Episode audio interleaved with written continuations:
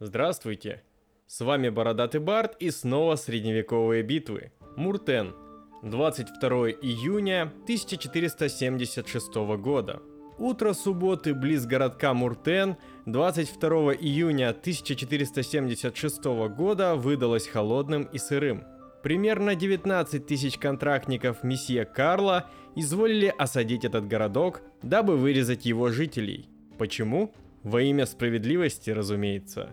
Одновременно около 33 тысяч членов запрещенной в Бургундии организации «Швейцарская конфедерация» собрались недалеко от Муртена с целями во многом схожими, а именно вырезать во имя справедливости наемников Карла.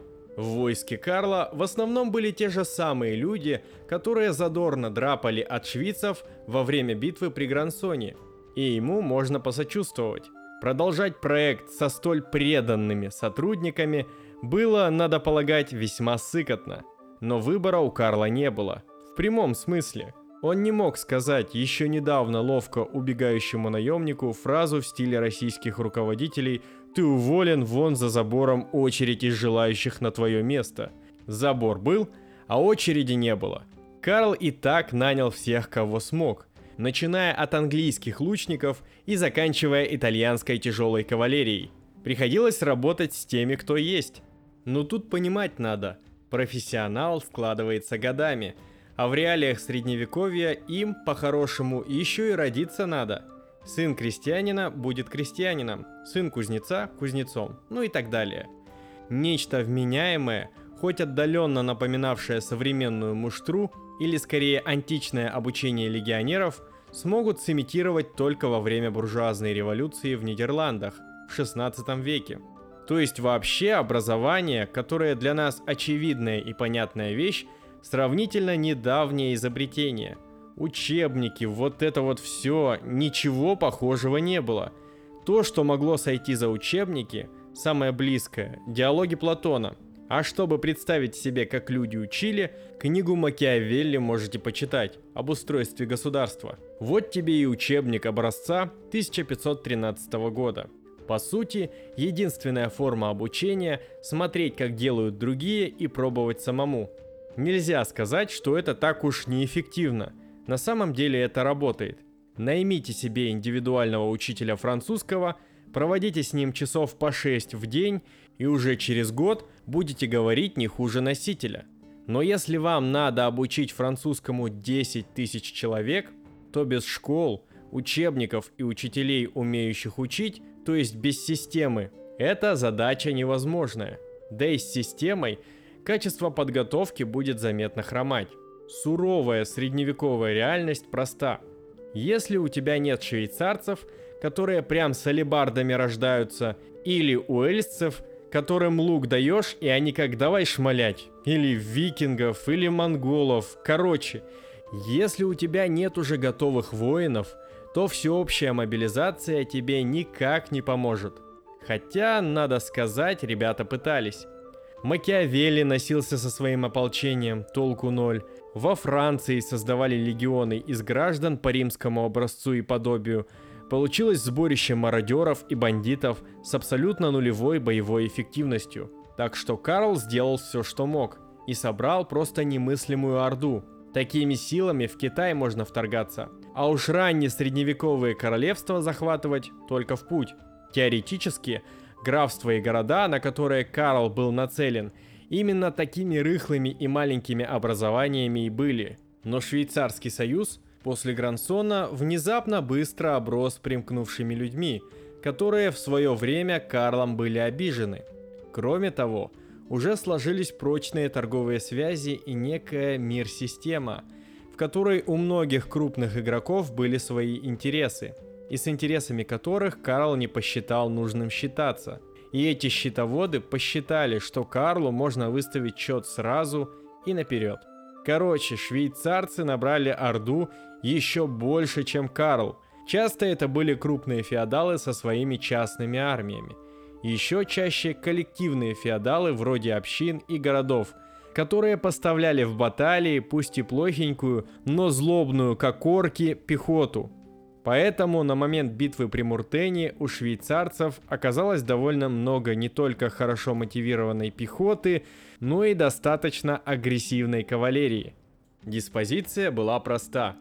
Карл, наученный горьким опытом, был намерен принять швейцарские баталии на полевые укрепления, расстрелять их своей спешно восстановленной артиллерией и толпой стрелков, а потом добить жандармами – Дабы швицы в его коварный план вписались, он закосплеил Цезаря, то есть осадил важный торговый узел и немедля построил укрепление.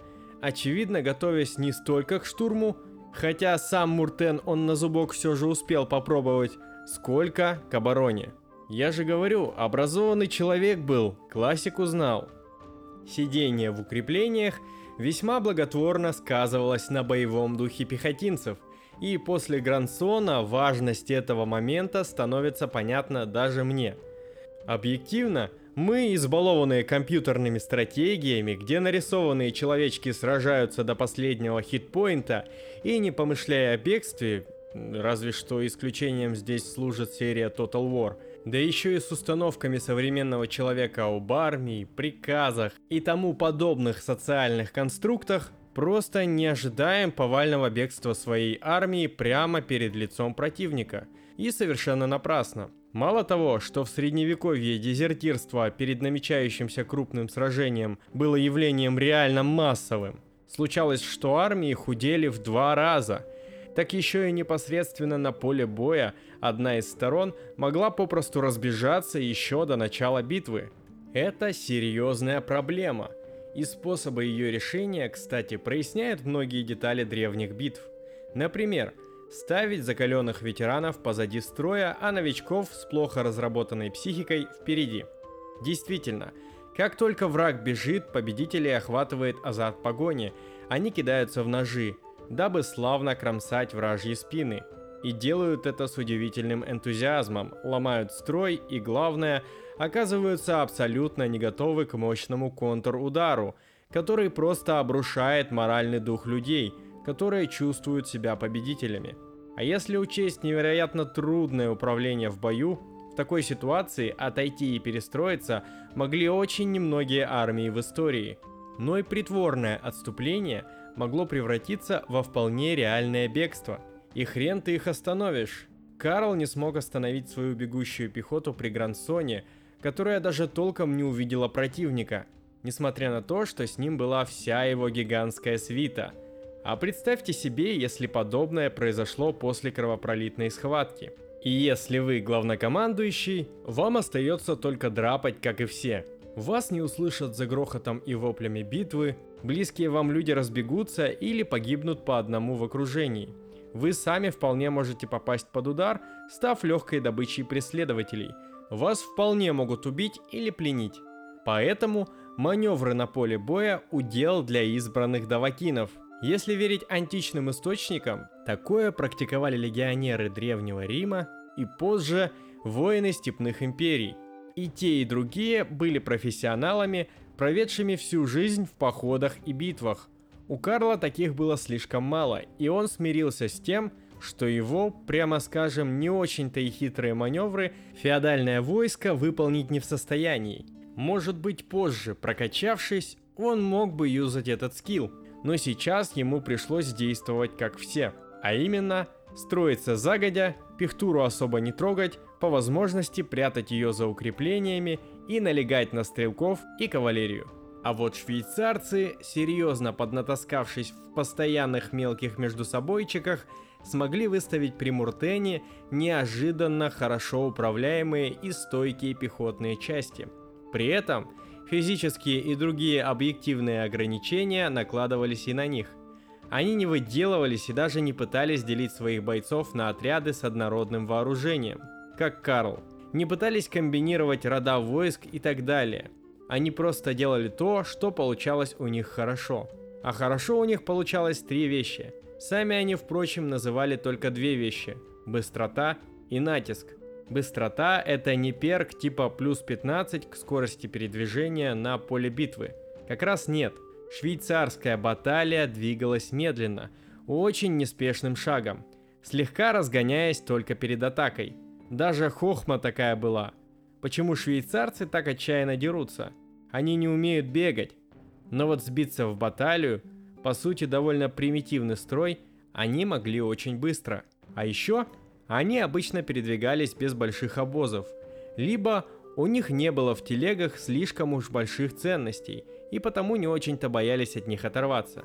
Неважно. Важно то, что даже пешком швейцарские сотни шустрили по карте не хуже монгольских всадников, реально неожиданно для врагов, сливаясь в огромную толпу в нужном им месте. А вот с натиском немножко сложнее. Швейцы не смогли бы стать легендой, если бы они оставались просто толпой крестьян или городской бедноты. Очевидно, что они как минимум были армированы военными профессионалами, теми же рыцарями, только обедневшими – или даже не особенно обедневшими, а просто привлеченными на службу городами. Сцена в битве при Грансоне, где Гауптман швейцев зарубает именитого рыцаря, наглядное тому подтверждение. Это хорошо видно особенно на фоне многочисленных историй о том, как представители феодального семейного бизнеса порубки людей действительно сталкиваются с людьми, у которых ранг по этому кровавому спорту был любитель. Рыцарюги всяких там горожан, крестьян, диких балтов или цивилизованных греков просто пачками режут. Рыцарь, который такой пасконный, не за бумажками сидит, а лет с восьми по несколько часов в день то охотится, то на палках дерется, то с соседями зарубы устраивает. Это форменный профессиональный спортсмен в наши дни – еще и периодически получая ценные указания от старших товарищей, прямо как с личным тренером над собой работает. Короче, к такому, даже если ему лет 16, на поле битвы подойти, это как в мясорубку прыгнуть. Одна надежда на доспехи. Но об этом мы еще поговорим отдельно. Так или иначе, баталии швейцев были почти так же страшны в рубке, как спешенные рыцари. Но швейцарцев было больше. Намного больше – и они были менее чувствительны к потерям. Ну а третья сильная сторона швейцарцев, которую подчеркну лично я, устойчивость против кавалерии. Если до этого пехота могла остановить удар кавалерии только в специально оборудованных для этого местах, как я уже описывал в первых главах, то вот именно швейцарская баталия сама по себе была таким местом. Нам плохо понятны детали того времени, а нарративные источники обычно лгут – Например, швейцы даже в личных письмах утверждали, что войско Карла при Муртене было численностью не менее 140 тысяч человек. Может, им и в самом деле так казалось, но у нас есть платежные ведомости, причем конкретно того самого дня. 19 тысяч человек сидели на жаловании Карла. И это, как вы понимаете, потолок численности.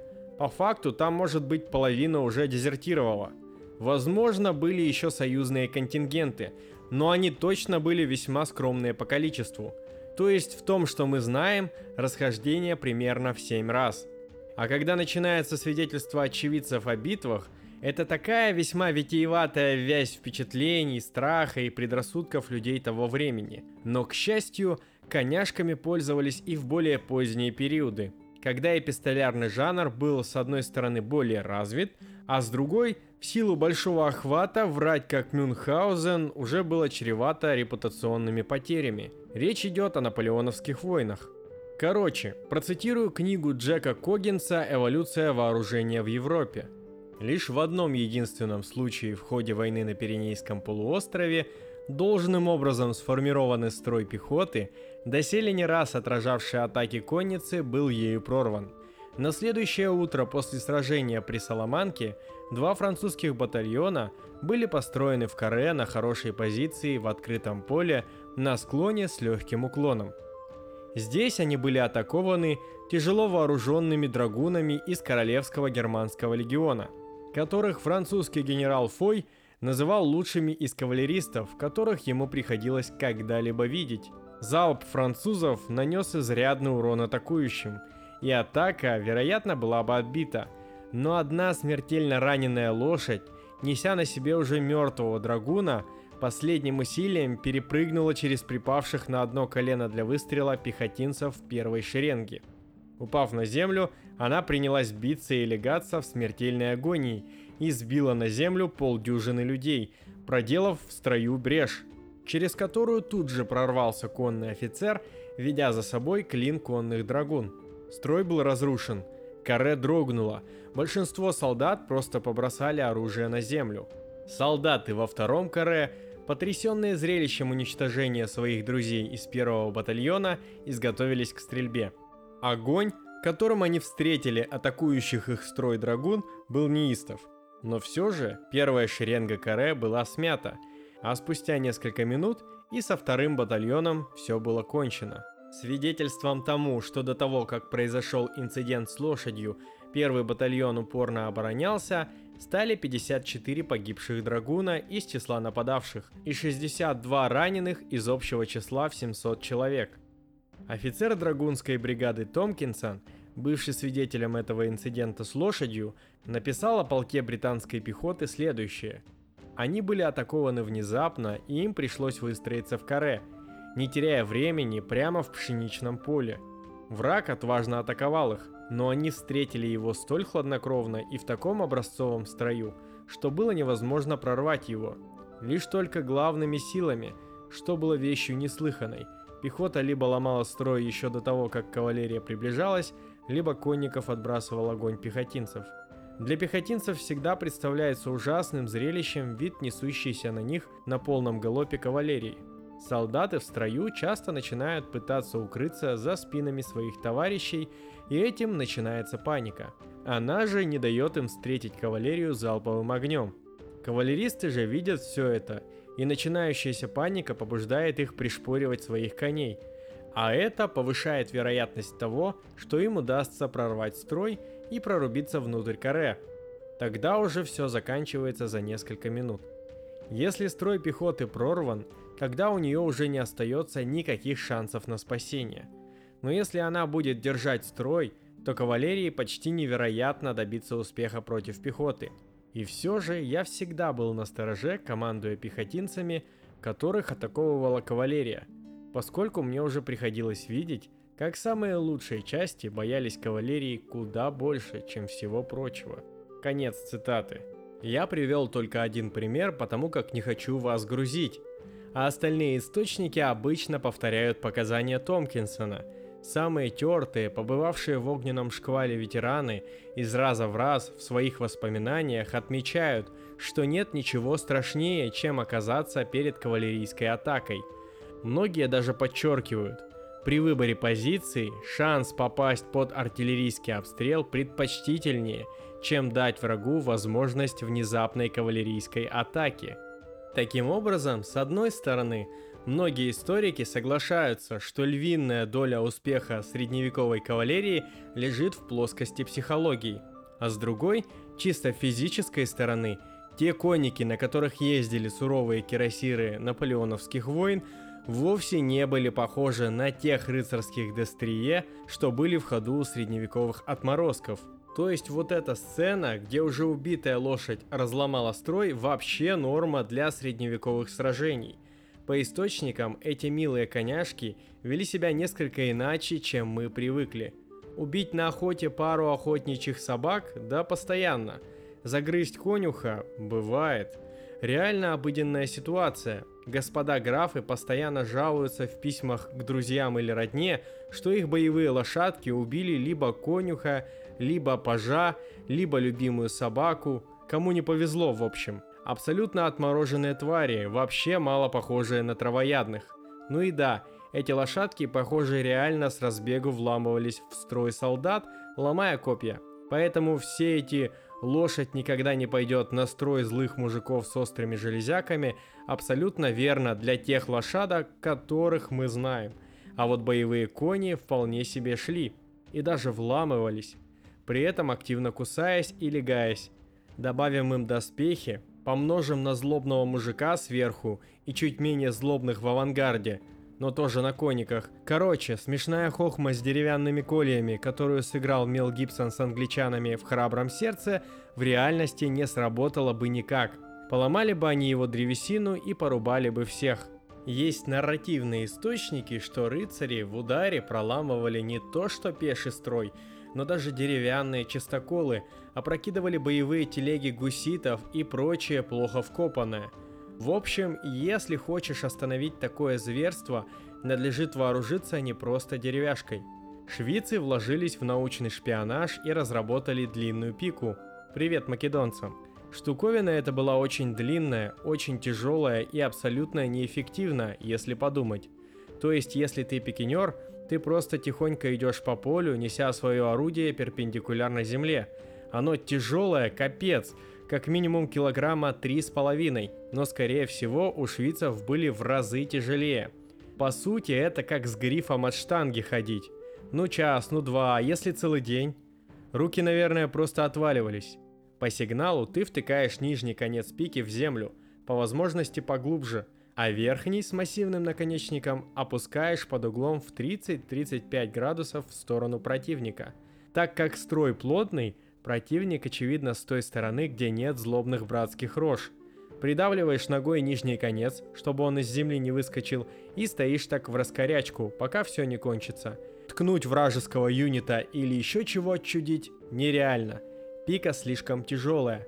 Максимум, что ты можешь, удерживать ее обеими руками, изредка угрожающе поводя из стороны в сторону. При этом, разумеется, все пули и стрелы твои. Поэтому, чтобы ты хоть немного дольше стоял с этой пикой по краям баталии, города довольно быстро стали заказывать комплекты дешевых доспехов, и баталии швейцев стремительно покрылись железом. И все эти изыски с пиками разной длины, сложным строем с вкраплением мечников и алибарчиков, кстати, тоже можете оставить для влажных фантазий людей без практического опыта или для тех, кто уже лет 10 воюет. Ну просто нереально обучить хитрым построениям средневековых парней, да и в запасе, как правило, не было полугода на курс молодого бойца. Да и курсы такие только предстояло выдумать. Короче, Ёж из пик был прост надежен и потому эффективен. И это реально сломало боевую систему, отлично работавшую примерно с 8 века нашей эры. И как только это случилось, буквально в ту же секунду люди начали искать противоядие. Ирония истории состоит в том, что в конце концов, перебрав все варианты, выяснилось, что бить швейцарцев надо именно так, как и предполагал Карл при Грансоне. Но вернемся к нашему Муртену, Битва развивалась примерно так. Швейцы выскочили на укрепленный аванпост бургунцев, с аванпоста послали гонца, что швейцы идут, Карл его не принял. Первая баталия швейцев попала под плотный огонь нескольких пушек и нескольких сотен стрелков и спешно отошла. Бургунцы послали еще одного гонца к Карлу с вестями о том, что ведут бой. Карл ему не поверил. Швейцы выслали своих стрелков – в ответ авангард бургунцев натравил на них свою небольшую кавалерию и опять выслал гонца к Карлу. Потом бургундская кавалерия, которая успела порубать немало швейцарских стрелков, столкнулась с такими же рыцарями, но на этот раз уже со швейцарской стороны и отошла за укрепление. Ну и послала пару гонцов Карлу. И тут до Карла, который как раз посылал нахер последнего гонца, дошло. Швейцарцы здесь. Но было уже поздно. Некоторые отряды попытались построиться, но их разметала в этот раз многочисленная рыцарская конница швейцарцев, а остальные не стали и пытаться. Сам Карл, как человек умный, не стал даже пытаться остановить бегущих, а быстренько продемонстрировал преимущество своего коня перед более дешевыми аналогами. Бежал долго и упорно, километров 60. В этой истории Карл выглядит редким идиотом, но я все же встану на его защиту – хоть он мне и не нравится. Во-первых, в тот момент лагерь бургунцев был окружен непролазной грязью. Карл ездил на разведку предыдущим днем и мог убедиться в этом лично. Кроме того, прямо перед атакой шел дождь. Вопреки распространенному мнению, дождь это плохо не только для огнестрела. Это, во-первых, плохо для тяжелой конницы, которая вязнет в мокрой земле. И плохо для арбалетов, которые просто выходят из строя. Мокрая тетива требует перенатяжения, а это возможно только на специальном устройстве. В полевых условиях, похоже, проделать такое с тысячами арбалетов вроде как невозможно. И второй важный момент. Вообще, ввязываться в такую жесткую мясорубку с десятками тысяч людей с каждой стороны, да еще на окопавшегося противника, затея идиотская. И швейцы, в общем, опять этим своим поступком Карла удивили. Я уже говорил в главе про Грансон. Даже при оптимальных условиях управление войсками стремилось к нулю. И если на поле боя была хотя бы пара тысяч человек с каждой стороны, то результат битвы все равно, что кости кинуть. Абсолютно случайен. Поэтому швейцы делали так. Соберутся тысячи полторы, собьются в баталию и нападут на лагерь ничего не подозревающего врага. И пока враг бегает и паникует, успевают убить пару видных людей, что наносит непоправимый урон для армии. Это же средневековье, все завязано на личных обязательствах. Буквально каждая смерть высшего сюзерена, хоть короля, хоть папы римского, это как наступление 90-х, но в 10 раз хуже. Есть один источник, довольно трудный для прочтения, поэтому перескажу вкратце и своими словами. Выскакивают однажды из леса полтысячи угрюмых мужиков с алебардами, кидаются на ничего не подозревающих, мирно спящих людей в военном лагере одного герцога. Людей у герцога, кстати, было раза в три больше. Баталия сбивает боевое охранение, рубит всех подряд, включая дев для услад, но немного замедляет ход, потому как вокруг проснувшихся особ благородной крови стихийно возникают опорные точки сопротивления. Герцог успевает унести ноги, но паре его близких вассалов и родственников везет меньше. Швейцарцы видят, что утро перестает быть томным и пятятся обратно в лес. По дороге их нагоняет наскоро собранный отряд тяжелой кавалерии, несколько раз тыкается в ежа теряет пару бойцов убитыми и пару десятков лошадей ранеными. А потом швейцарцы их вообще прогоняют арбалетными болтами, которые никуда не попали, и страшными ругательствами, бьющими прямо в сердце. Надо понимать, что вообще все, что мы знаем по тому времени, написано по сути рыцарями о рыцарях. Ну не мог ты потратить жизнь на изучение латыни и написание книг на ней, если ты изначально не родился в семье, у которой есть проблемы с деньгами. Поэтому эта история в изложении автора выглядела такая грустненькая, полная обиды. Пришло мужичье, наваляло нам, доблестным и благородным, и еще обзывалось обидно. Этот эпизод был сильно позже бургундских войн, и как нас учит история и физика, ничего не берется из ничего. Попытки поиграть в веселую игру «Воткни алибарду в главнюка, пока тот еще спит» начались еще сильно до бургундских войн – но получалось плоховато. Так, например, за три недели до битвы под Муртеном точно так же из лесу выпрыгнула швейцарская баталия в полторы тысячи голов и помчалась на лагерь бургунцев. По дороге они наткнулись на прачек и по обыкновению своему начали их убивать. Короче, убили они всех, кроме одной. Последняя с перепугу умудрилась выпрыгнуть метров за пять в грязь. Не знаю, как они там стирали, но факт был – выпрыгнула в грязь, и швейцы ее некоторое время достать не могли. Тогда они ее и арбалетами постреляли, и пиками потыкали, но прежде чем истечь кровью, тетка так истошно орала, что швейцы засмущались и ушли. Подумали, что после таких воплей бургунцы, наверное, уже построились и к битве готовы. Бургунцы вопли слышали, но все думали, что это просто коллеги освежевывают местную селянку. Бывает, привыкли. А когда выяснили, что это швейцы приходили, да еще так близко подобрались, реально перебугались. И после этого довольно долго, почти каждый день поднимали ложную тревогу. Ну как ложную? Швейцы вокруг и в самом деле так и сновали. Так что у Карла было три исходных. Первое. Он не ожидал, что швейцы так быстро соберутся в достаточном количестве. Во-вторых, он сам видел, что грязь в Швейцарии хуже, чем в России. Танки вязнут. В-третьих, у него был богатый опыт общения с паникерами, поэтому привык, что у паники нет причин. Но, как выяснилось, не всегда. Хуже того, бургунцы начали потихоньку сдавать и отчаливать домой. Карл провел ряд мероприятий на укрепление корпоративной культуры. Совместные пикники и тимбилдинги – дело, конечно, хорошее, подумал Карл, но ничего не радует людей так, как зарплата – и надо же было ему назначить выдачу жалования именно на этот день. Впрочем, вполне может быть, что Швейцарский союз нарочно так подгадал с днем битвы. а мероприятие с выдачей нескольких золотых монет 19 тысячам человек – мероприятие, требующее времени и сил. Ну серьезно, это около 70 килограммов золота раздать. В общем, если быть объективным, то Карла можно понять. Его ошибки были скорее вынужденные. Так что если придется вам войска в бой вести, не повторяйте ошибок Карла. По результатам швейцы заявили о 20 тысячах врагов из 140 тысяч возможных. Карл записал себе 3000 швейцарских ушей. Вот вам цитата.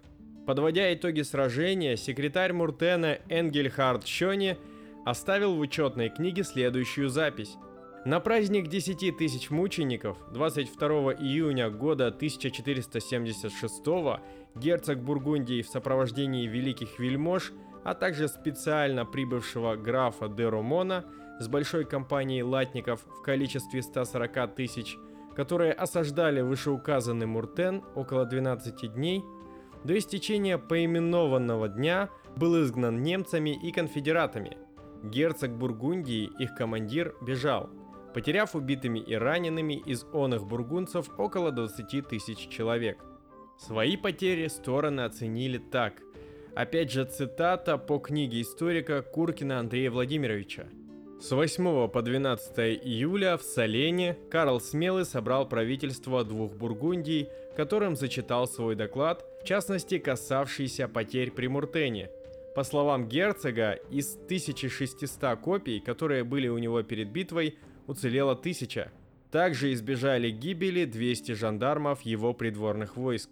Из ордонансных рот наиболее тяжелые потери понесли итальянские контингенты – во время переклички 8 июля выяснилось, что из 400 копий братьев Росана и Линьяна в строю отсутствуют две трети. То есть из примерно 1200 комбатантов 800 погибли или дезертировали. Из 248 комбатантов гвардейской роты Оливье де ла Марша в период с марта по август 1476 года выбыло 9 жандармов, 7 кутилье, 51 лучник и 1 трубач – Несомненно, что львиная доля потерь роты пришлась на 22 июня. Особенно тяжелыми оказались потери пехоты. Это отметили все участники боя. Таким образом, можно сделать вывод, что внезапное нападение армии Константской лиги на неподготовленное к бою бургундское войско стоило последнему до 50% личного состава. А вот цитатка по швейцарцам. Основные потери пришлись на прорыв зеленой изгороди – по разным оценкам, от 400 до 800 погибших. Панигорола, пользуясь ненадежными свидетельствами пленных конфедератов, повысил это число до полутора тысяч. Учитывая характер сражения и кратковременность сопротивления бургундских войск, потери союзников можно оценить в 800-1000 комбатантов, то есть примерно в 3%. Конец цитаты. Победители, отдавая дань рыцарским традициям, провели на поле боя три дня. Рене Лотарингский разбил бивак для своего контингента на Буа-Доминго, а сам проживал в деревянном павильоне Карла Смелого. В отличие от Грансона, никаких драгоценностей швейцы не захватили. Добыча выражалась в грудах оружия, скромном артиллерийском парке и тоннах продовольствия. Надо сказать, что после Муртена Карл почти не потерял в авторитете и союзниках. Коалиции интересов уже сложились и были готовы преследовать их до конца. То есть это была почти обычная средневековая битва, крайне кровавая и абсолютно не изменившая политический расклад. Ну а на сегодня все. С вами был Бородатый Барт. Подписывайтесь на наши соцсети и в особенности хотел бы попросить вас подписаться на наш телеграм-канал, где выходит множество интересных текстовых материалов – Ищите книгу Владислава Доброго «Средневековые битвы» на книжных сервисах, читайте интересные книжки. Всем пока!